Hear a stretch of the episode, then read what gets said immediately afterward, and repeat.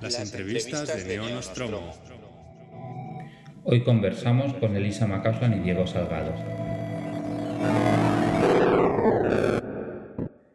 Bienvenidos al Neo Nostromo, episodio 36. En este programa retomamos una de nuestras secciones preferidas del podcast, las entrevistas a autores de cuyas obras hemos hablado en este mismo podcast. Hoy nos hace mucha, mucha ilusión tener con nosotros a Elisa Macauslan y a Diego Salgado. Elisa Macauslan es periodista e investigadora y se especializa en la cultura pop, pop de popular y en feminismo, sobre todo en el arquetipo de la superheroína. La podéis leer en libros muy recomendables como Wonder Woman, el feminismo como superpoder, que está publicado en Errata Naturae, y en eh, Yo soy más que series, en Editoriales Drújula, así como en Supernovas, una historia feminista de la ciencia ficción audiovisual, perdón, es el libro que, reseñó Miquel en el anterior programa y por el cual eh, tenemos aquí a los, a los autores. Además, también la podéis eh, leer en multitud y, escuchar en multitud de programas radiofónicos y en revistas digitales. Y si no me equivoco, eh, en papel también. Os recomendamos seguirla en sus redes sociales para estar actualizados sobre su trabajo, que, además suele compartir ilustraciones muy chulas de Wonder Woman Em, y también contamos con Diego, Diego Salgado, crítico de cine, que suele escribir en la revista The Tour, una revista digital, y en Cine Divergente. Además, ambos son eh, fundadores o cofundadores del podcast Trincheras en la Cultura Pop. Bienvenidos, Elisa y Diego. ¿Qué tal? ¿Cómo estáis? Hola, ¿qué tal a todos? Eh, bueno, nosotros estamos encantados, encantadas de estar hoy aquí. Muchas gracias por invitarnos. No, no, muchas gracias a vosotros por, bueno, por haber venido y, participar en el podcast, que siempre nos gusta muchísimo lo que decía Alex, ¿no? Mm, compartir con, con la gente que nos escucha, pues las reflexiones y los pensamientos pues, de autores y autoras que nos gusta lo que hacen. ¿no? En este caso, pues hemos disfrutado mucho con Supernova, así que lo reseñé yo, mm, pero los dos lo hemos leído y es un libro que hemos comentado, hemos ido hablando, en Twitter hubo aquella lectura compartida que lo fuimos comentando también y, y creo que es un libro muy recomendable y que nos apetecía muchísimo hablar con vosotros. Quizás para empezar, la primera pregunta que os haría, así a título de, introducción y también para que los oyentes se hagan un poquito a la idea del origen del libro, es un poco si nos podíais contar de dónde surgió la idea ¿no? y de cómo planteasteis el proyecto a vuestros editores y cómo lo pusisteis un poquito en marcha. Bueno, pues la idea la verdad es que tiene que ver un poco también con nuestra propia relación, porque eh, es un proyecto que llevamos bastante tiempo eh, pensando en clave sobre todo también eh, de audiovisual, en la idea precisamente de, bueno, de que veíamos que siempre hay una, digamos, un interés crítico mayor eh, por lo que tiene que ver con la ciencia ficción literaria y veíamos que en el audiovisual, además en el audiovisual entendiéndolo de una manera eh, laxa, porque no estamos hablando solamente de cine, sino también de televisión, de cómic, eh, de, videojuegos, de videoclips. Esto ha ido ampliándose, digamos, también en el proceso, pero veíamos que ahí había un potencial interesantísimo hace más de un lustro y claro, cuando digamos que todavía tampoco estaba el tema especialmente en boga, ¿no? Entonces, bueno, era esta idea que, que hemos trabajado también empezamos a, escribir, a escribir juntos, eh, para dirigido por, por ejemplo, en un dossier dedicado a, la figura de W.S. Anderson y en parte, bueno, eh, salió de una manera orgánica, lo propusimos a, a Errata Naturae y, y les pareció eh, muy interesante y, allá que fuimos. Bueno, hay que, hay que considerar además que Errata ya le había publicado a Elisa el libro de Wonder Woman, el previo, El feminismo como superpoder, y creo que ambos libros van un poco en la misma dirección. Es decir, la, un poco la vindicación de la cultura popular, una vindicación crítica, ensayística, un poco más allá del tema del fandom, y también una reivindicación, lo que decía Elisa, sobre todo desde el punto de vista de las imágenes. Creemos que efectivamente sigue teniendo más peso, incluso hoy, cuando hay que decirlo, el consumo de cultura popular pasa obligadamente por el audiovisual.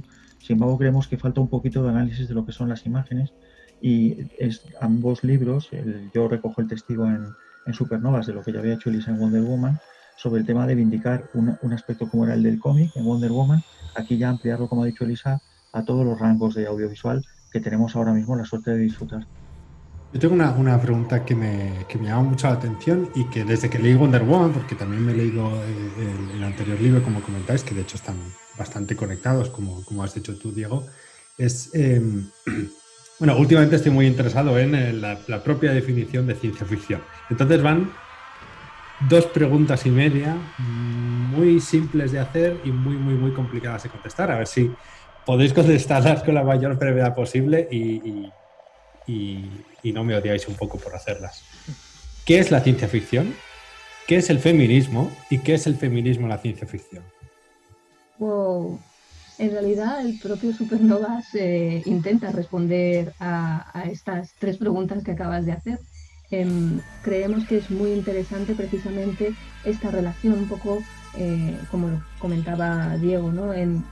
vemos que cuando estamos hablando de eh, artefactos culturales, hay que analizarlos en relación a toda la complejidad que tiene que ver con el momento en el que, en el que, son, en el que son creados y la propia evolución y relación que tienen con la cultura y con la, economía y la sociedad. Y es por esto que, nos veíamos en realidad un potencial increíble a la hora de, plantear relaciones eh, entre, entre artefacto cultural y, contexto. Pero claro, si ampliamos y, y, bueno, por eso también para acotar y no volvernos locos, hicimos eh, al final una historia eh, o un proyecto de, historia de, bueno, de, toda, de, toda esta, de toda esta cuestión. En realidad hay que decirlo que de, esta, de esto que está comentando Elisa, de la evolución de, un género y también del propio feminismo a través de una cultura determinada o de una suma de culturas, pues ahora mismo ya no cabe hablar de una sola cultura predominante, la occidental, sino de una cultura global con muchas mezclas y sinergias. Efectivamente, lo primero que, lo que nos comentabais en la pregunta, la propia ciencia ficción, pues claro, surge efectivamente, emana de esa sinergia entre lo social, entre lo cultural, entre lo económico de cada momento y su proyección imaginativa. Esa es una primera definición que podríamos hablar un poco sobre el papel, porque como bien sabéis vosotros, y esto lo tratamos también en Supernovas, esa proyección imaginativa a partir de un, cierto concepto de realidad o de, o de suma de realidades, pues también es bastante problemática. Es decir, muchas veces esa proyección en realidad tiene poco de imaginativa, sino que es más bien sistémica. En otros casos, eh, realmente no cabe hablar ni siquiera de proyección imaginativa, sino de un aparato retórico, que es, una, es un tema que ha tratado mucho nuestro amigo Fernando Ángel Moreno, que es el tema de la ciencia ficción como retórica, lingüística y expresiva. Es decir, la ciencia ficción es también en sí misma un aparato un poco prismático que da para hablar un programa entero sobre qué significa realmente la ciencia ficción, más allá de lo que creo que Elisa y yo sí tenemos claro, que es efectivamente es extrapolar del presente como queramos a través del lenguaje, a través de los aparatos culturales, como queramos, extrapolar una posible idea de qué se podría hacer a partir de ese presente en un futuro, en una realidad alternativa o solo en el campo de la imaginación el hecho además de que sea una historia, que mm, perdonad que es donde estaba intentando yo eh, ligar en, la, parte anterior, es también eh, la idea un poco histórica genealógica, es decir, eh, lo que nos interesaba también es este trabajo ya no solo genealógico en el sentido de las propias autoras, protagonistas de, esta historia, sino también de las investigadoras, investigadores, es decir, de todo, eh, de todo el, aparato crítico que ha abordado que ha abordado esta cuestión y que además no es tan conocido eh, como podríamos, bueno, como podría parecer a veces a priori, y, que desde luego no, no de esta manera en, en, España, sin duda. Hay una cosa que, bueno, acabas de mencionar a Diego, a, Fernando Ángel Moreno, justamente me estaba terminando su libro de, teoría de la ciencia ficción, no, no, hace mucho, y habla eso de literatura proyectiva, ¿no? Y también has comentado una cosa sobre eh, el carácter global el carácter de sinergias de culturas. Esto me interesa mucho porque en el libro abordáis un, periodo de tiempo muy amplio y abordáis muchos países y además una cosa que me interesaba mucho era que, por fin en un ensayo occidental se habla de ciencia ficción japonesa, por poner un ejemplo. Y me, interesaba saber también, antes de, continuar, cómo, cómo mm, habéis mapeado, cómo habéis organizado, vamos a, hablar, vamos a tocar todo esto y lo vamos a encauzar en, en un discurso, en una narrativa. Esto me interesa muchísimo, eh, este tema. A ver, hay, un tema, hay un tema de base que, esto, vamos, me imagino que lo habréis notado al leer el libro, porque a vosotros también sabemos que os gusta mucho el género, y es el tema de que hay una, hay una adicción al género desde pequeños. Es un tema personal, es un que compartimos Elisa y yo, que es la vocación por el género, la afición por el género. Y claro, esto es un segmento que son de muchos años, de muchos años disfrutando del género en muchas vertientes, en muchas culturas, en muchos países, como decís. Y esto, en realidad, lo que hemos hecho ahora en Supernovas es, por decirlo así, sistematizar. Es decir, a nosotros no nos ha costado, no, no queremos sonar pretenciosos, pero no nos ha costado mucho hablar de ciencia ficción japonesa, porque a nosotros siempre nos ha interesado, dentro, por supuesto, de las limitaciones para acceder a ella. Eh, la ciencia ficción, por ejemplo, producida en otros países, como el último capítulo que hablamos de países extraños, pues también llevábamos un tiempo siguiendo el rastro. Es decir, que el libro es la cristalización de una vocación de muchos años y una afición muy profunda de puro goce, de divertimento hacia la ciencia ficción, sumado, por supuesto, al tema del feminismo, que en esto Elisa, por supuesto, es un, es un pilar fundamental del libro, que es un poco la implicación que creemos que era más original para darle una vuelta de tuerca, además, a algo que se ha tratado más o menos, que es la ciencia ficción, que al fin y al cabo todos nos podemos creer que sabemos de ciencia ficción, sea verdad o no, pero este plus de obligado del feminismo, pues creemos que le da una vuelta de tuerca muy definitiva. Luego también hay que tener en cuenta, en cuenta que este libro es un work in progress. En ese sentido lo, lo, hemos querido dejar siempre, siempre bastante claro y que otra de las cuestiones que también eh, queríamos trasladar es la propia complejidad del feminismo. Es decir, que el feminismo no es eh, en singular, sino que estamos hablando de múltiples feminismos, también dependiendo de la época, cada uno en su contexto, esto hay que tenerlo muy en cuenta, pues no podemos pedirle eh, a épocas, eh, a épocas con su propio contexto histórico y sus circunstancias, no podemos pedirle lo que creemos que a día de hoy es eh, lo, lo, que debería o no y demás. ¿no? Ese tipo eh, de, digamos, de, de, pensamiento e intención está en, en, todo el libro, al igual eh, que, bueno, que queríamos trasladar también cómo la ciencia ficción y el feminismo y los feminismos habían estado en interrelación, especialmente a partir de los años 80, cuando ya explota todo lo que tiene que ver con el propio cuestionamiento del lenguaje, de los sistemas y demás, y ahí hay un constante, digamos, diálogo, ¿no? Y, y, que llega hasta hoy. Estamos hablando desde la teoría cyborg hasta el, hasta el xenofeminismo de, más reciente está claro que, es un libro escrito desde el amor por el género y eso yo creo que se nota desde el primer capítulo hasta el último. Habéis apuntado algunas ideas, de hecho muchas ideas que, nos gustará ir tratando a lo largo de la entrevista y una de ellas es un poco el cómo, puede haber ido cambiando ¿no? la definición de ciencia ficción, qué es o, qué no es. En el libro habláis bastante de cómo se ha producido un proceso de diversificación en cuanto al tratamiento de temas, a enfoques, a, autores, que va afecta a la cuestión del género, a la cuestión del feminismo, porque va incluso más allá que esto. ¿no? Yo me preguntaba un poco si esto, y, también es una pregunta que me surge a raíz de, haber leído algunos libros de crítica literaria enfocados a ciencia ficción de un crítico que a mí me gusta mucho, que es John Reader, y que habla un poco de cómo las definiciones de los géneros dependen del uso que hagan determinadas comunidades, ¿no? determinados grupos de lectores, productores de contenidos, distribuidores, etcétera, etcétera. ¿no? Y en el, en el tema que ocupa el libro me preguntaba si este proceso de diversificación, este quizá cambio de enfocar la ciencia ficción relacionada con el feminismo, ha sido acompañado por la industria y por el público. Es decir, dicho de otra manera, ¿han cambiado las expectativas del público, ya sea lector, espectador de cine, de series, en cuanto a cómo se refleja la figura de la mujer en las historias que consume?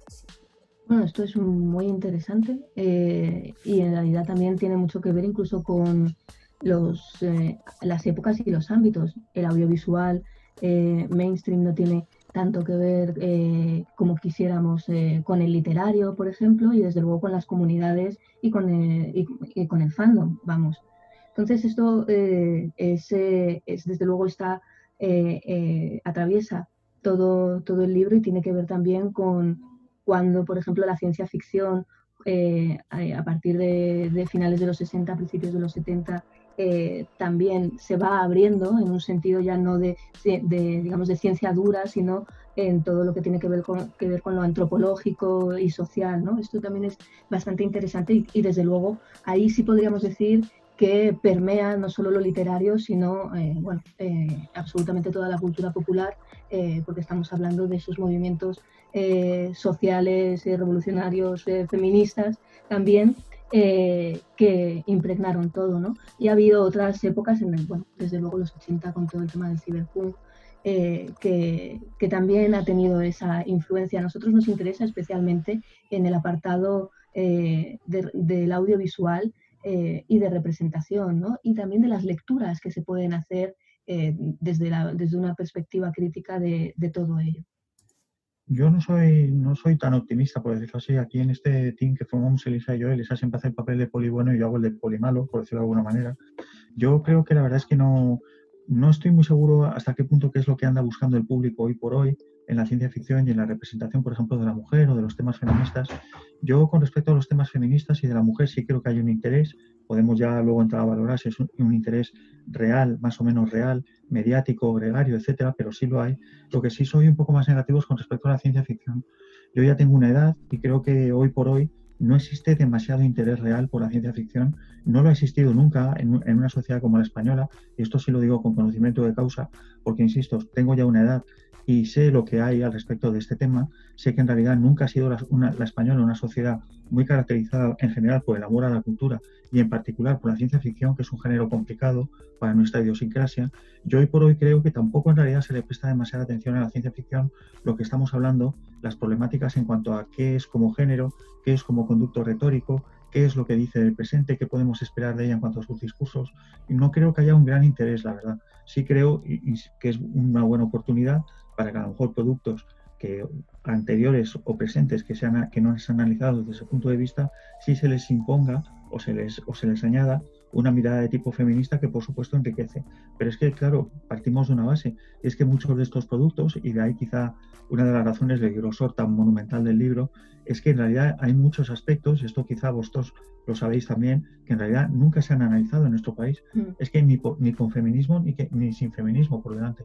Están muy pendientes de evaluación a bastantes niveles. Pero también creo que uh -huh. hay un tema generacional en ello. Ese, eh, eh, Diego y yo, por ejemplo, discutimos bastante con los 90 eh, hasta qué punto hasta qué punto puede considerarse que ese eh, posfeminismo incluso ha, podido ser más o menos influyente en según qué generaciones, que también son muchas de esas personas las que están ahora también estudiando, eh, analizando e incluso escribiendo y dibujando cómics a día, a día de cómics, eh, libros, ensayística, investigación a día de hoy. Entonces, yo sí en ese sentido sí creo que eh, podríamos decir que hay también una, eh, una, cierta eh, inoculación en la cultura pop que ha llegado a día de hoy también, desde luego, y lo analizamos también en el libro, como sentido de oportunidad, eso también, y por eso hablábamos también del feminismo de mercado en relación con la ciencia ficción, pero también creo que hay toda, toda una serie de de lenguaje, si lo prefieres, incluso de, de manera de, eh, enfrentar determinados, eh, de, determinadas eh, creatividades y, planteamientos que también están más globalizados, que vemos que Internet ha hecho que también todo esto cambie, cambie espectacularmente. Entonces, no sé, creo que hay sobre todo potenciales y, como también decía Diego, mucho, mucho por, por analizar todavía. Yo aquí me, me, me posiciono con, con Elisa. ¿eh? Yo, yo eh, aunque estoy de acuerdo contigo, Diego, eh, yo soy traductor de, ciencia ficción y bueno, hace muchos años que divulgamos Miquel y yo juntos el género a través de reseñas y bueno, este tipo de entrevistas. Sí creo que es algo generacional. Yo ahí estoy de acuerdo con, contigo, Elisa. Em, si tuvierais que resumir eh, con algunos ejemplos, quizá, cómo ha cambiado el, el, el tratamiento de la, de la, figura de la mujer o, o, de la condición femenina y del propio feminismo a lo largo de las últimas décadas de la ciencia ficción, ¿qué ejemplos de, destacaríais? ¿O qué momentos de, de, a través del tiempo destacaríais? ¿Qué momentos destacaríamos? Eh, ¿A lo largo de todo el siglo XX y XXI o en algunos momentos especialmente influyentes? Sí, digamos, por ejemplo, a mí se me ocurre eh, Ripley diciendo, o sea, enfrentándose a la madre alien, ¿no? Sí, ¿no? El aléjate de la puerta. Sí, ¿no? es, es, un gran momento, ¿no? De esos que, que, que, generan un punto de inflexión. Y se me ocurría, no sé, si, si nos podíais eh, comentar alguno más así interesante o que vosotros tengáis como, como pilar base de, este, de estos cambios que dan un empujón, ¿no? A la idiosincrasia del, del, del propio género hacia, bueno, sin duda en el mainstream eh, eh, es casi como por voto popular está ahí la princesa Leia, en Star Wars, a la que también le hacemos, yo creo que un buen análisis un poco a contracorriente. Eh, pero bueno, la influencia está ahí, la, influencia de Star Wars es, es, es impresionante. Desde luego, Ripley también, al igual que Sarah Connor, ¿no? que podríamos decir que en los 80 son como los dos iconos, arquetipos que han devenido marca a día de hoy. ¿no? Y, eso yo creo que es bastante interesante también, pero también por lo que también abordamos en el, libro. ¿no? Eh, Ripley no es eh, solo la... Es cada vez, en cada película es una Ripley distinta dependiendo de quién la configure. ¿no? Y, eh, y, desde luego nos quedamos sobre todo en, en, ese sentido con la de Cameron, pero también con la de Alien Resurrección, precisamente por lo que comentaba antes de todo el tema de la teoría cibor aplicada. ¿no? Estamos hablando y, y hermanando ya con, ese xenofeminismo, con ese feminismo del extrañamiento que, que representa, yo creo que perfectamente, eh, esa, esa Ripley completamente híbrida. No sé, Diego. Yo voy a ser un poco más clásico y voy a apuntar a la Metrópolis de Fritz Lang y Cea Bonarbow, porque me parece que está casi todo en esa película muchos niveles de representación, tanto sobre temas de disputa, quizá no exactamente feministas, pero sí sobre la representación de la mujer, y creo que apunta muchísimo hacia el futuro. Es decir, cuando vemos una película como Es Máquina, bien reciente, que es una de las películas más celebradas en temas de representación, de, temas de polémicas feministas, etcétera, de nuestros días, está Metrópolis, eh, tiene toda la impronta en la película y yo creo que es una película que mezcla muy bien, eh, me refiero a Metrópolis, todo el tema del romanticismo alemán, de hecho el segundo capítulo del libro eh, es bastante extenso porque queríamos abordar muy bien la idea de una cultura que tampoco es muy conocida, a pesar de sernos cercana, como es la alemana, y su relación con la ciencia ficción y el feminismo. Y en Metrópolis se ve esa impronta del romanticismo alemán mezclado con una naciente ciencia ficción industrial, de caricia industrial, eh, como la misma figura de la robot María también encarna a la bruja, de hecho acaba quemada, y como también se proyecta hacia el futuro como una mujer capaz de rebelión cuando es malvada, la diferencia con María, que su alter ego humano que es más mansa, más familiar, pero que también tiene un poder conciliador, a través un poco, es una, por decirlo así, un, preludio de sindicalista. Es decir, es una película que ofrece muchísimas, muchísimas claves de la ciencia ficción futura que se iba a producir y a nivel iconográfico ese, ese robot de María, ese diseño, sigue estando absolutamente vigente. Yo diría también que eh, en esa línea de entreguerras a nivel histórico, que ya en la Segunda Guerra Mundial, sí podría eh, decirse también que aunque no es netamente ciencia ficción, y lo abordamos eh, también en, Supernovas, la Wonder Woman del clan Marston y H.G. Peter también tiene precisamente eh, ese punto de artefacto que digamos que une eras, ¿no? que es, es, es ese, ese, artefacto que une primera y segunda ola feminista a, la, a la yankee y que desde luego estamos hablando de, de un, de un personaje que, que, bueno, que tiene ocho décadas ¿no? y, que aquí, y que todavía estamos con él. Claro. Um, una cosa que a mí me parecía interesante mientras leía el libro y que ahora, por ejemplo, habéis dado ejemplos de, de épocas muy distintas y, y, me ha hecho recordar esto, ¿no? La idea de que mm, a medida no sé si la evidencia soporta lo que voy a decir, ¿eh? pero la sensación que yo tenía era que a, medida que eh, avanzaba el tiempo, que nos acercábamos al presente, em, esta perspectiva feminista en las obras era más deliberado, ¿no? O sea, que había una intención deliberada por parte de los creadores o las creadoras de tratar estos temas, mientras que al principio, en algunos quizás sí, pero en otros rascabais de alguna manera, ¿no? O sea, que estaba más en la mirada del crítico, en este caso de vosotros, que estáis eh, analizando un enfoque y eh, que como cada obra surge en un contexto determinado, pues recoge una, una serie de, de ideas, ¿no? O de, o de, reflexiones más o menos deliberadas sobre el tema en esta cuestión del eh, feminismo. Ah, hay una del, o sea, asumiendo que existen estos dos tipos de obras, ¿no? Los que no tienen un tratamiento deliberado del feminismo, pero podemos analizar desde este punto de vista, y las que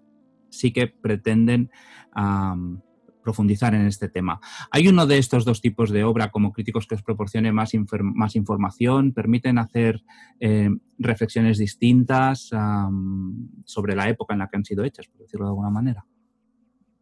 Bueno, sobre la época y sobre el propio artefacto en sí. a nosotros, eh, bueno, a lo mejor ahora Diego me corrige, pero creo que, eh, que lo que nos interesa especialmente es eh, aquel, aquel, artefacto artístico, cultural, que nos puede, que sobre el que podemos depositar una mirada crítica, desde luego que no es literal, sino que nos da muchas más lecturas de las que podríamos decir a priori. Es decir, aquel, aquel, em, aquella película o, o serie de televisión o cómic que nos dice lo que es y no lo expresa en sí mismo. Es decir, nos produce además, desde luego también eh, un, cierto reto a la hora de hacer visible precisamente esa misma cuestión. Es decir, que nos interesa sobre todo el, artefacto complejo, el artefacto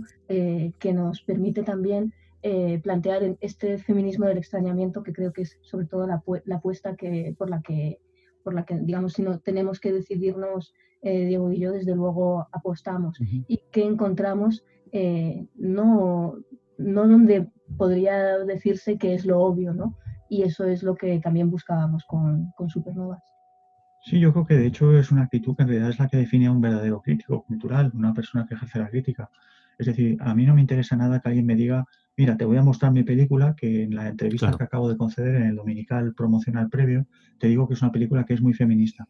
Entonces yo como crítico me siento y escribo, sí, es una película muy feminista. Para eso no existe el ejercicio de la crítica, no es necesario. La crítica cultural es otra cosa.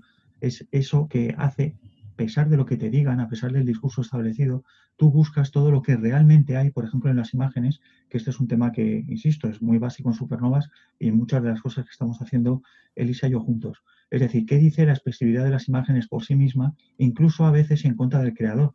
porque todos tenemos muy buenas intenciones, todos somos muy obvios y muy literales, como dice Elisa, hoy más que nunca, porque estamos todos como muy empeñados en estar, como diría Taylor Swift, en el lado correcto de la historia, pero luego afortunadamente las imágenes tienen muchas líneas de escape, tienen muchas líneas de fuga, y a lo mejor hay una película que en principio te puede parecer que no está interesada en el feminismo y de pronto tiene un discurso brutal sobre la identidad, sobre el extrañamiento que, en el que insiste Elisa, sobre muchos temas, pongo siempre el mismo ejemplo, las sucesivas versiones de la invasión de los ultracuerpos, que es una serie de películas, se han hecho muchos remakes que aparentemente no tienen nada que ver con el feminismo, pero en su misma esencia de extrañamiento de identidad que proponen, hay discursos mucho más ricos para todos y para todas de los que puede haber en una película, por ejemplo, canónicamente feminista de hoy o supuestamente feminista, como las tres últimas películas de Star Wars, por poner un ejemplo, que son un ejercicio de pura literalidad. Y luego encontramos, por ejemplo, en la saga de Resident Evil, eh, auténticas maravillas. Lo que ocurre es que también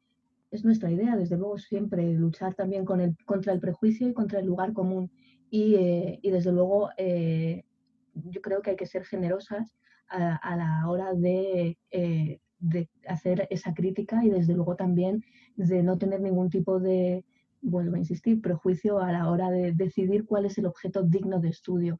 Y eso es algo que, que desde luego es lo que eh, podríamos decir, define y atraviesa eh, todo lo que intentamos, al menos hacer eh, Diego y yo, porque como le ocurre a cualquier persona que, que se proyecta en, ya sea en un escrito o, en otro tipo de en otro tipo de expresión cultural, también tenemos un inconsciente que nos puede delatar. Otro tema que, que, mencionáis a menudo en, el libro, en, en Supernoas, es el de la, el de la gentrificación del, del género y, lo, lo, relacionáis con la aparición de, nuevas miradas y de nuevos enfoques. Es un concepto que desde el fandom se usa eh, y a menudo, de, creo yo, de forma equivocada, con connotaciones eh, negativas. Pero en vuestro libro no es así. ¿Podéis explicar esta idea a, la gente que esté escuchando el podcast, esto de gentrificación? A ver, en el libro no se emplea de manera, de, manera negativa porque además no tiene sentido ejerciendo la crítica ser negativos de por sí. O, si se es negativo tendría que ser un poco al modo nietzscheano, de, destruir con el martillo para construir inmediatamente después. Pero si somos ambiguos porque creemos que la gentrificación, tanto en el género como en cualquier otro aspecto, es bastante problemática. La gentrificación, que hay que decirlo, Elisa es una de las primeras personas que le introdujo en el discurso cultural español, esto hay que reconocérselo, os hablo del año 2012, 2011, 2012 eh, al principio surge del tema urbanístico, como sabéis, y está un poco ligado a hablar de todos estos barrios que primero se han dejado caer por intereses económicos, etcétera, y que en los últimos años en muchas ciudades españolas, sin ir más lejos, hemos visto como que de pronto ha habido una recuperación en la que tienen que ver tanto intereses económicos como unos intereses de una clase creativa que cree que forma parte de un proceso, luego paradójicamente siempre echada a un lado y, pasa lo que pasa, que es que esa zona directamente se convierte en una zona de dinero bien que adornada de una manera, lo que llamamos Elisa y yo también, lo cookie, una manera bonita, digna, estilizada, que, lo, único que está haciendo es legitimar el consumo y un modo de capitalismo renovado, pero que en el fondo sigue siendo capital y nosotros simples consumidores. Y esto se ha producido, yo hay que decirlo, y, en este aspecto, insisto, vuelvo a hacer de polimalo, sí se ha producido una gentrificación en el ámbito de la ciencia ficción y no todo en ella es positivo.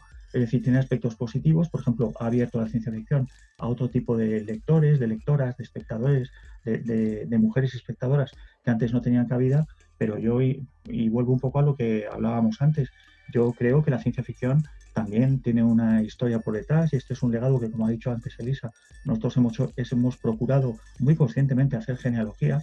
La ciencia ficción interesante no surge hace 10 años, no tiene unos demasiados perfiles, sino que la ciencia ficción tiene una trayectoria muy digna, muy hermosa, muy grande, muy épica, y eso hay que reivindicarlo. Y yo creo que en nombre de la gentrificación, de lo cookie, lo bonito, lo que vende y lo que nos vende de cara a los demás, creo que en los últimos años, insisto, están pasando cosas muy buenas y están pasando otras cosas no tan buenas. Sobre todo porque el proceso de gentrificación pasa un poco la idea de desplazamiento que ha, que ha comentado Diego en lo urbanístico, podríamos verla, por ejemplo, en premios como los Hugo.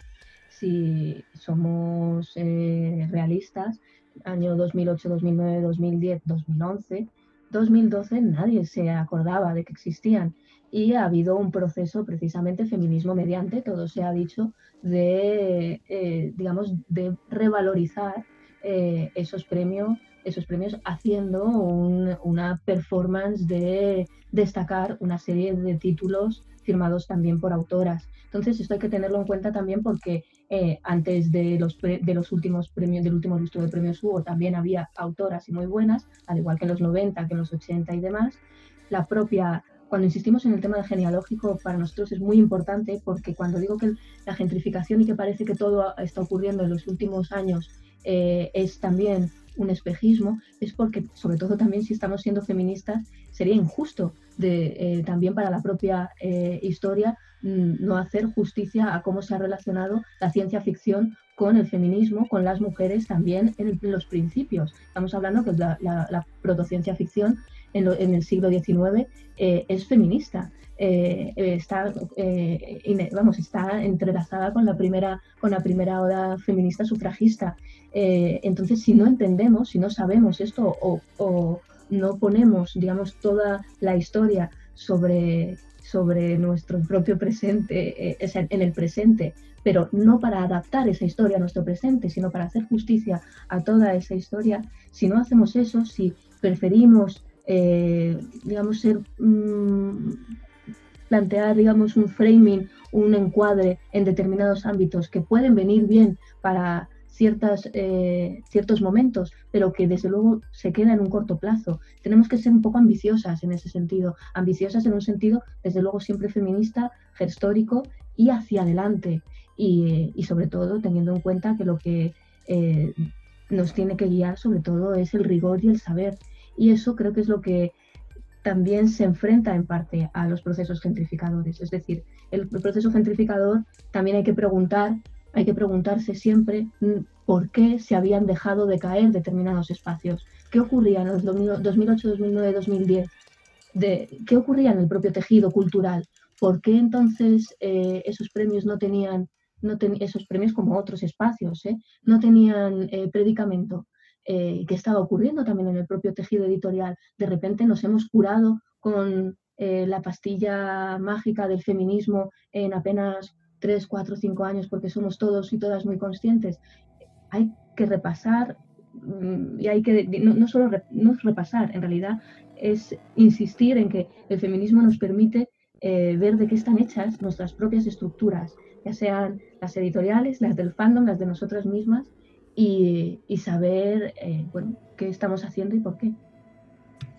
De hecho, el, propio tema de los premios, ya no solo de los premios Hugo, sino de los Locus, de los Nebula, de los British Science Fiction Awards, incluso de los Ignotus aquí en España, daría para, para, para otra hora de charla sobre precisamente lo que comentas. Pues, es, es, un tema muy interesante y un, bueno, también podríamos hablar de incluso un espejo, ¿no? de, lo que está pasando, un reflejo. Y que podríamos incluso trazar un paralelismo con eh, política, el sistema de votos, eh, la política y los partidos que nos representan.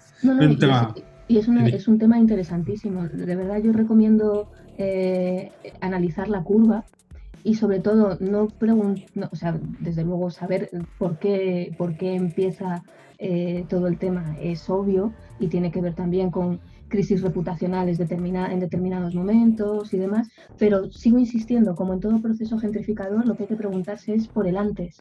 ¿Qué ocurría antes de ese cambio? Y si de verdad ha cambiado o solamente nos estamos, se ha transformado o solamente nos estamos eh, conformando con gestos y no con una verdadera, eh, un verdadero cambio, una verdadera transformación de las estructuras. Sí, interesante gentrificación contra gesticulación, es verdad. Vale. Em, mira, hace poco preguntaba en, Twitter, pocos días antes de, esta entrevista, sobre obras de ciencia ficción que abordaran la cuestión de la raza. Y resulta, y, uno de los que contribuía a la lista lo señalaba y con razón, que la mayoría de referencias que se estaban proponiendo, bueno, surgían de un contexto estadounidense. estadounidense. Vosotros os cuidáis mucho en vuestro libro de dar una visión en la que la geografía es, es una fuente de diversidad especialmente yo creo a medida que el feminismo se va volviendo intersectorial, va cambiando de ola y se va mezclando con otras fuentes de diversidad. ¿Diríais que esa visión feminista de la ciencia ficción ha avanzado a, distintas velocidades en distintas culturas? Y en ese sentido, ¿dónde están apareciendo las obras más interesantes y dónde diríais que queda más camino por recorrer? A lo mejor también vale la pena un poquito mencionar cómo está la situación aquí en España. Bueno, este es un tema eh, también bastante bastante interesante eh, y sobre todo mm, complejo, porque tratamos eh, en ese sentido, bueno, eh, tenemos a autores precisamente autoras de, del boom de los de los 70 y de los 80 y hay desde luego nombres como que se están recuperando ahora también en, nuestra, en nuestro propio, eh, eh, en nuestro propio aparato editorial, como puede ser la propia Octavia Butler. Em, pero claro, eh, aquí hay un tema muy complejo a la hora, como tú has dicho también, a la hora de, de, sobre todo de abordar desde nuestra perspectiva, que es a fin de cuentas la que es, otras localizaciones eh, y otros, eh, otros espacios donde quienes están trabajando esa cuestión eh, van a tener una, una mirada y, un, y, sobre todo unos datos y un mapa de la situación mucho más preciso que, que, el de nuestra mirada. Es decir, hay mucho especialista sobre este tema y, y esta cuestión es lo que también insistimos. Eh, en, en, el, en, el en, digamos, en la recuperación genealógica y a la vez también de quienes están investigando estas cuestiones, a los que creo que también eh, ahora mismo es un momento interesante también para preguntarles y para que sean eh, ellos y ellas quienes, quienes aporten. Yo creo, yo creo además que yo estuve siguiendo un poco el tema este de las propuestas de autores de color y todo esto. Creo, hay que decirlo, que pecaba un poquito de literalidad también. Mm. Es decir, es que no siempre, eh, volvemos a lo que comentábamos antes Elisa y yo, que insistimos en ello, aunque a veces piensa uno que es una batalla perdida. Una obra, porque trate un tema de una problemática de color, no quiere decir que esté más concienciada con el racismo, que tenga un tema más importante o que tenga un mensaje más importante sobre el tema del racismo, que a lo mejor una, una obra que no se lo plantea y que sin embargo plantea tal desafío intelectual al, al lector o al espectador que cuando ha terminado de leerla sale bastante transformado de ella. Esto creo que es muy importante volver a repetirlo, sobre todo cuando hablamos de un género como la ciencia ficción, que en gran, parte, más allá de que tenga un apoyo real, es un despliegue de la imaginación. Y la imaginación es libre, nadie cuarta la imaginación, ni a dónde nos puede llevar, ni qué puede romper dentro de nosotros. Por eso me parece muy importante volver a destacarlo nuevamente, porque, insisto, corremos el peligro de que una autora es feminista, si es mujer, si está encuadrada en una determinada generación, si no es de una determinada manera. Nosotros en el libro, por ejemplo, hablamos del fenómeno fascinante y todavía por analizar en buena medida, sobre todo en castellano, del pulp, del nacimiento del pulp y de cómo en la literatura pulp, en la primera ciencia ficción, hay un gran espacio para las mujeres, para los escritores de color, para los escritores de minorías como las judías, porque el, el, orden establecido de lo literario no les daba oportunidades o incluso ellos no querían significarse, por un tema, lo que comentaba antes Elisa, de legitimación, de representación, no querían estar ahí o no podían estar ahí como ellos querían.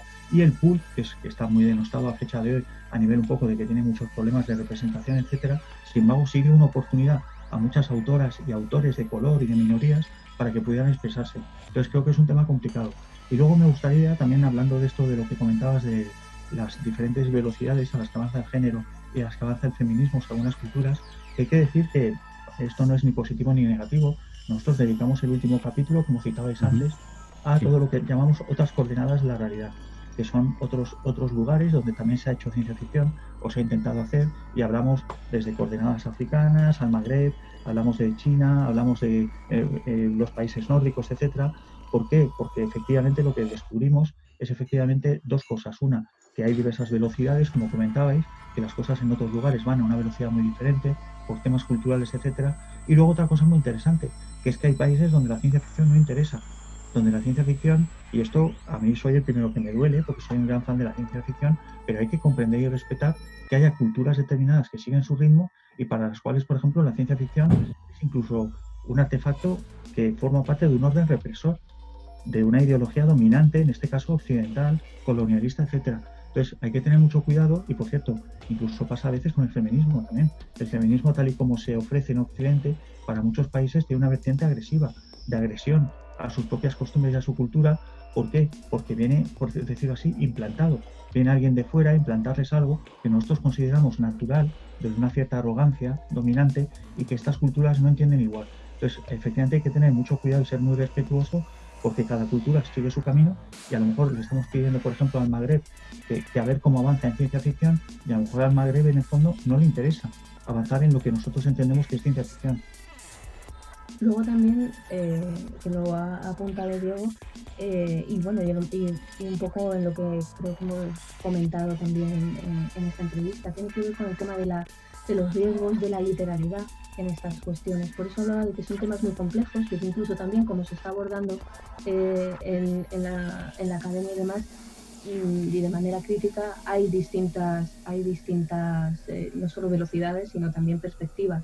Hay un ejemplo que a mí siempre me ha parecido bastante curioso y es como alguien como Samuel Delany, eh, que estamos hablando de un escritor de ciencia ficción, eh, de color, activista, feminista, está trabajando eh, una línea eh, feminista dentro de, Wonder Woman en una época muy determinada de cambio y, llega, por ejemplo, bueno, llega una oportunidad ligada a lo publicitario que trae una Gloria Steinem con su revista Miss que quiere a Wonder Woman como icono feminista, pero descubre que Wonder Woman por esa época no lleva lo que ella recordaba que era su codificación eh, con el traje tradicional, ¿no? sino que iba de calle.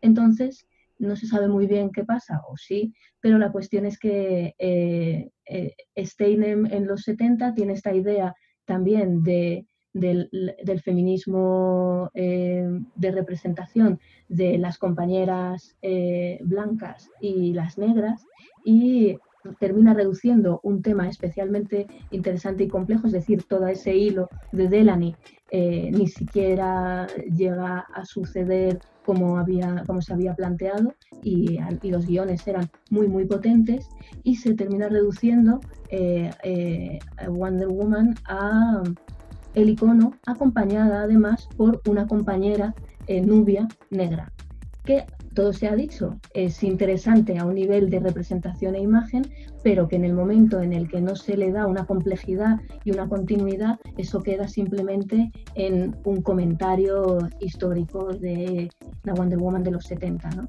Esto para mí es bastante, eh, bastante eh, ejemplar en el sentido en el sentido de tomar de tener en cuenta hasta qué punto volvemos otra vez con el tema de los gestos y la literalidad de qué es y qué no es en un sentido pedagógico y que se renuncia también a, ya no solo a unas complejidades por temas de imagen y publicidad, sino también incluso por interés, ¿no? Porque eh, si se hubiera pensado un poco más en qué se estaba haciendo, dices, bueno, eh, no era em, claramente lo que tú creías que tenía que ser, pero era más complejo y por lo tanto, bueno, es que bueno, en este caso era complejo en mi planteamiento, pero ni siquiera se, se dejó hacer, ¿no? Entonces, quiero decir que aquí hay, hay desde luego debate. Muy bien. Em, tengo que decir que yo una de las cosas que he disfrutado especialmente de vuestro libro es este alejarse un poquito de la literalidad.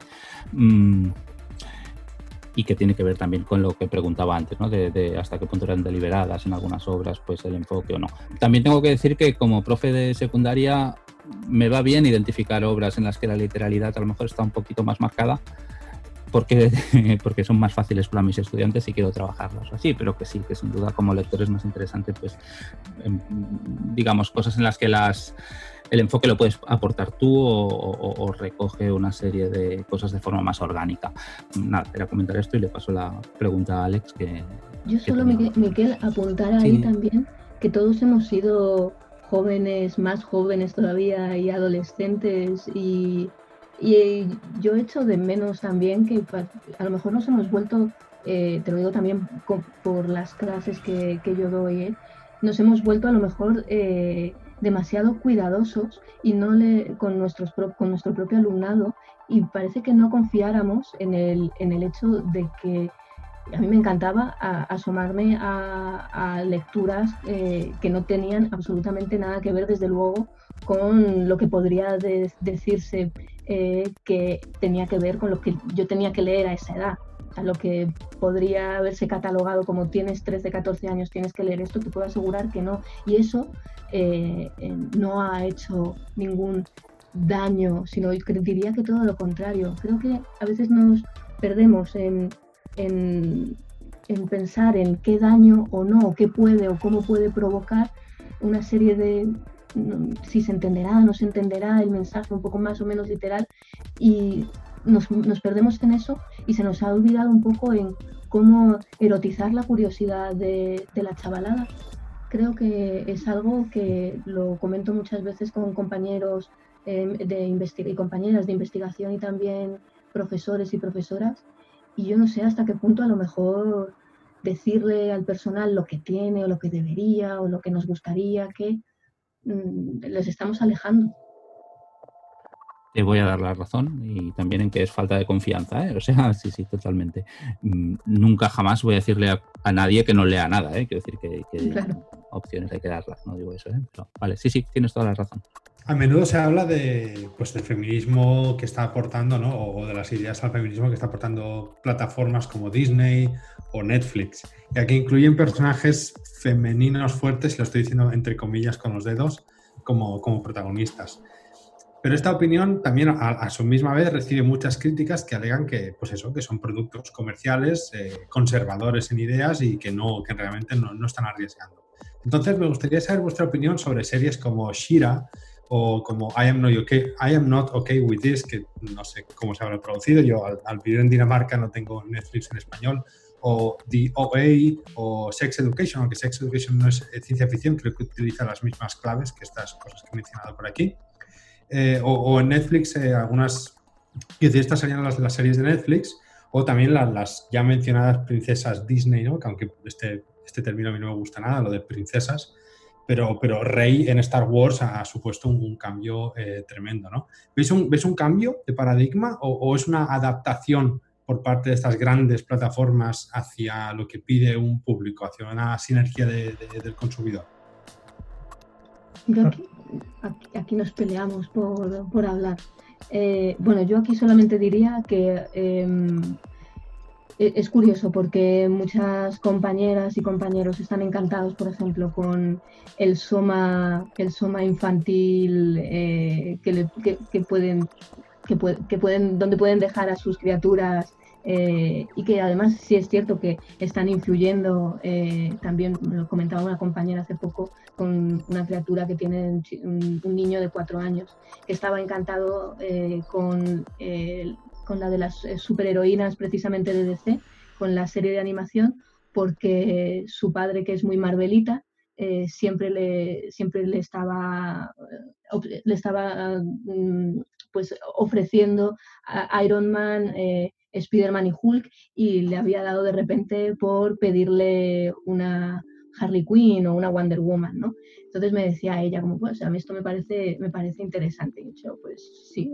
esto es, es curioso. En ese sentido, eh, bueno, que haya más representación siempre es interesante. También vuelvo otra vez a, lo que eran nuestras propias ficciones seriadas de, nuestra infancia y adolescencia, que si hemos eh, sobrevivido eh, críticamente a, todo lo que, a todo el, el manga increíble y maravilloso y a la vez completamente, vamos, que muchas asociaciones de padres incluso dijeron en su momento, pero ¿qué era esto?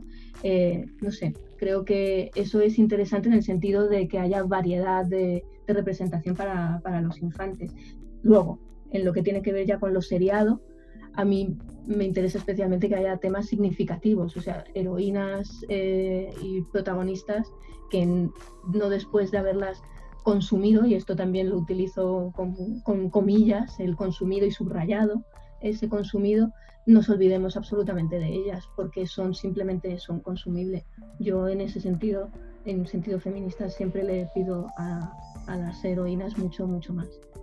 Yo en esto voy a volver un poco al intercambio que han tenido Miquel y Elisa sobre el tema de la, de la educación en secundaria y los valores a transmitir a los alumnos, etcétera. Yo creo que todos estos productos que efectivamente tienen un componente didáctico evidente, eh, y por ejemplo, has citado, Alexander, creo, ha citado Sex Education, mm. que apenas pudimos aguantar capítulo y medio, por cierto, es que es una serie que efectivamente es un manual de instrucciones de una determinada manera de estar en el mundo que ahora entendemos por correcta y que por tanto como ficción tiene muy poquito interés. Yo creo que no se puede confundir el hecho además de el, supuesto impacto que tienen estas producciones con el impacto real. Con esto hay que tener mucho cuidado, ¿eh?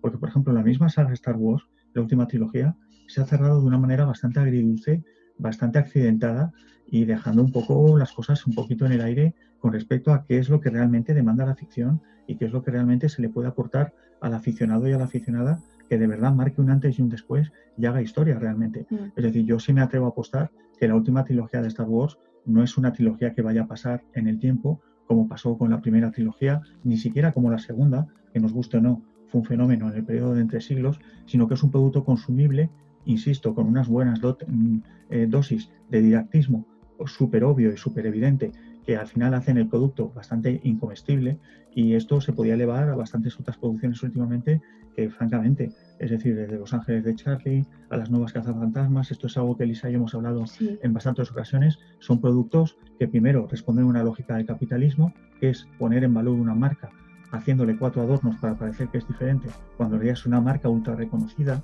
y segundo, el hecho de que son producciones que en el fondo no son buenas. Es decir, esto hay que decirlo, la mayor parte de estas producciones que perdemos el tiempo debatiendo, y esto eh, lo comentamos hace poco. A propósito de Birds of Prey. Sí, en una jornada de la Universidad Complutense, que estuvimos Elisa y yo, salió el tema de Birds of Prey, Aves de Presa, la película de Harley Quinn, porque de verdad lo más triste de todo, a mí me parece, y esto es una reflexión que creo que hay que hacer más, es que de verdad perdamos todos el tiempo en pensar si Harley Quinn y las Aves de Presa es todo lo que puede ofrecernos el mainstream de entretenimiento y el feminismo porque si de verdad eso es todo lo que nos puede ofrecer a nivel de discurso y debate, vamos listos. Y esto es un problema de limitación muy grave que tenemos ahora mismo, que se nos ha metido en un marco y nos hemos puesto todos a pegarnos en un marco que es muy pobre a nivel intelectual y a nivel expresivo porque todos estos productos, insisto, en realidad son muy flojos. Y no solo eso, son, es en el sentido también de analizarnos nosotros mismos como público, es decir, qué se ha detectado, qué ha detectado el algoritmo, que consideramos que somos un público al que se le puede dar un cierto alpiste. Y un cierto alpiste, y vuelvo a insistir, eh, a mí eh, hazme algo en condiciones, algo verdaderamente épico. Hay material para ello. Hay, eh, hay, hay, hay, materiales en, en, los cómics eh, por ejemplo, para llevar a cabo eh, auténticas revoluciones del arquetipo desde una perspectiva feminista que no se están llevando a cabo. Y empiezo, vamos, en este sentido es ejemplo, desde luego, la Wonder Woman de Patty Jenkins, que te pueda parecer más eh, había, hay material para, vamos, para hacer cosas impresionantes. Y ya cuando se ha detectado ese público es cuando empiezan, pues, eh, tenemos, teníamos este año antes del coronavirus a Mulan, a la, a la, Viuda Negra, teníamos también a la nueva Wonder Woman, ¿no?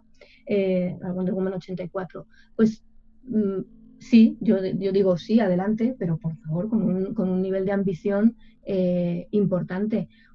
Un nivel de ambición que también hubo, aunque todo se ha dicho, ha caído también en este tema de casi de charcutería, especialmente en la parte marvelita, en lo que tiene que ver con lo superheroico. Muy bien. Eh, pues me habéis em, servido en bandeja la última pregunta que quería hacer para ponerle eh, fin a la entrevista un poquito, porque estamos hablando de obras que esto es lo, todo lo que nos pueden ofrecer, esto no vale la pena, esto es al piste.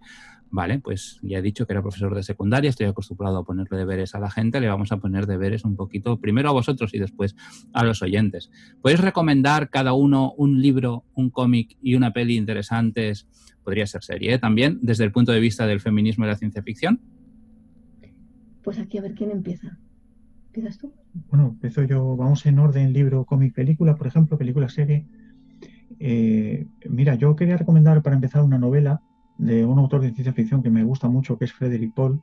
Eh, Frederick Paul eh, escribió sobre todo sobre hombres, pero curiosamente en los años 70, a partir de la saga Pórtico sobre todo, tiene una lectura, y esto es un tema que nos interesa mucho a mí y a Elisa también, que es el tema de cómo sacar un poco el feminismo del reto de ahora toca hablar de feminismo.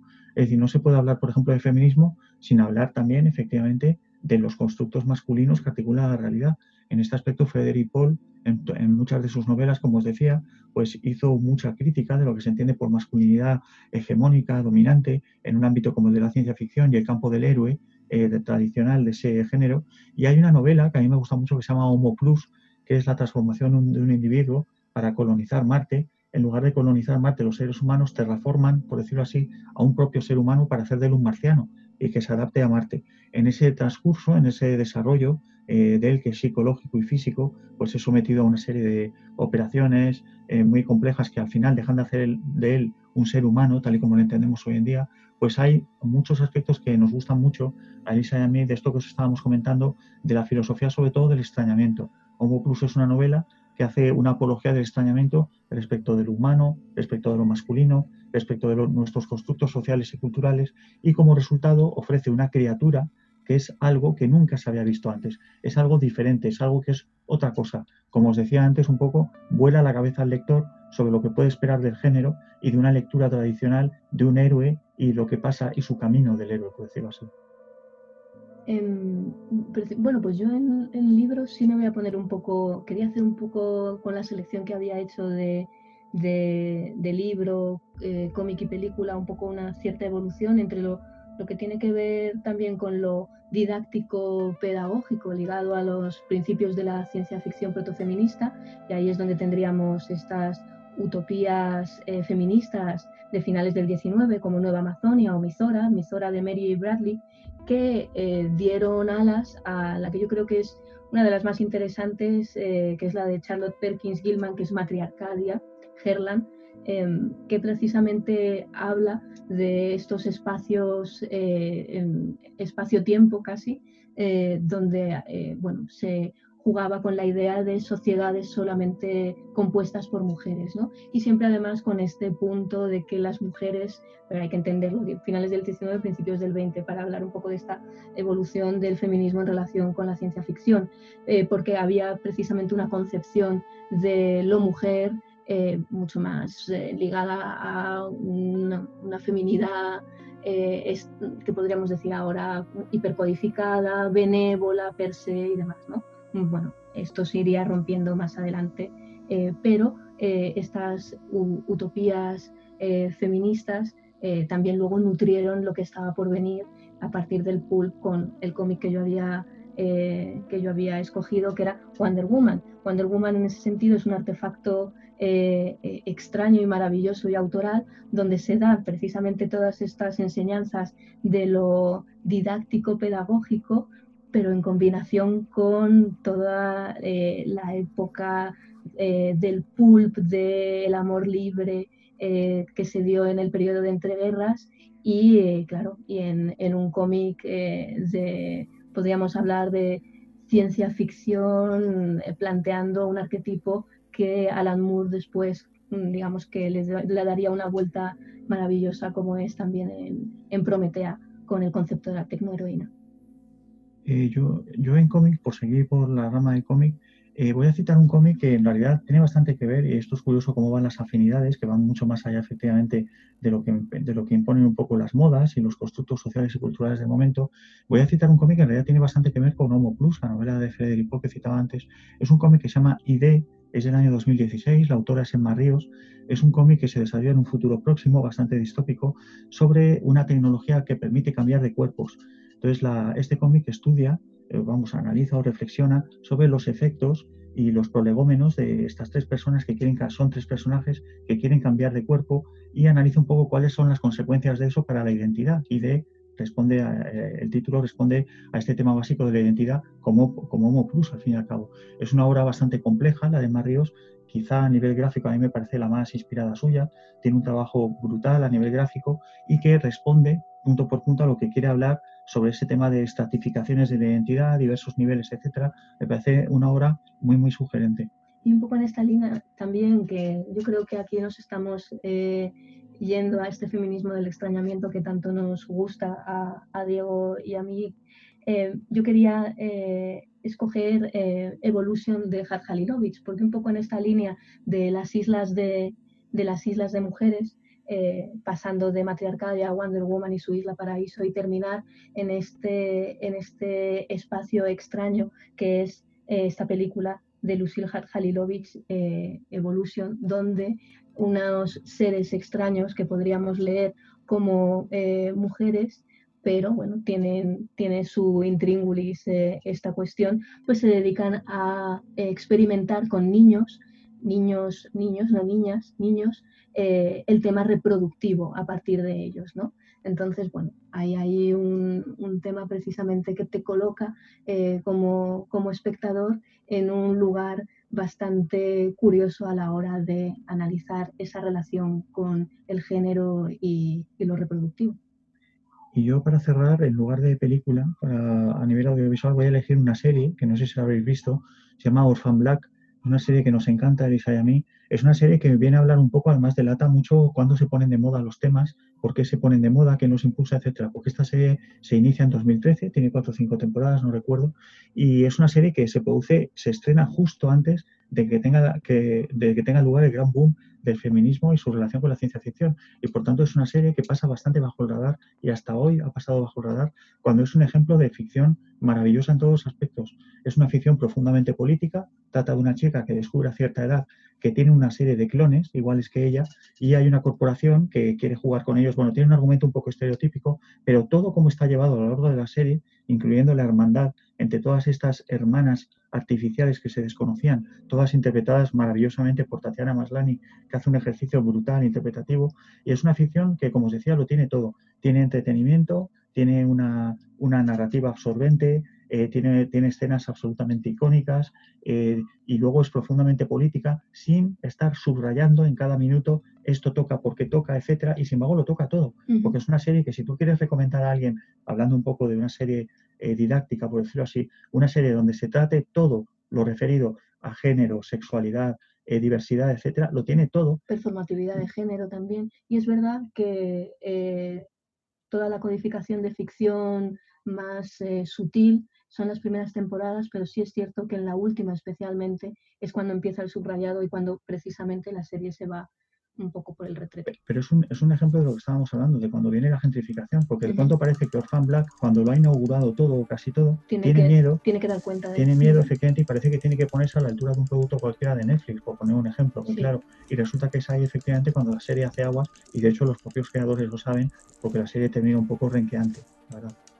Muy bien, pues Muchas gracias por las recomendaciones, las hemos apuntado todas y las apuntaremos en el, en el blog también cuando anunciemos el programa. Mm, muchísimas gracias por estar aquí, por haber participado en la entrevista. Yo creo que, bueno, yo he disfrutado muchísimo, estoy seguro que Alex también y, de verdad que muchas gracias por haber ah, accedido a ser entrevistados y, también por pues haber hecho este libro que yo creo que será interesante para todos los oyentes del podcast y, bueno, a cualquier persona interesada en el tema de la ciencia ficción en sí y por el tema del feminismo también. No, pues muchísimas gracias a, vosotros y desde luego a todos y a todas eh, las oyentes. Eh, nosotros estamos encantados, desde luego y ha sido un placer. Muchas gracias por darnos un huequecito en vuestro espacio.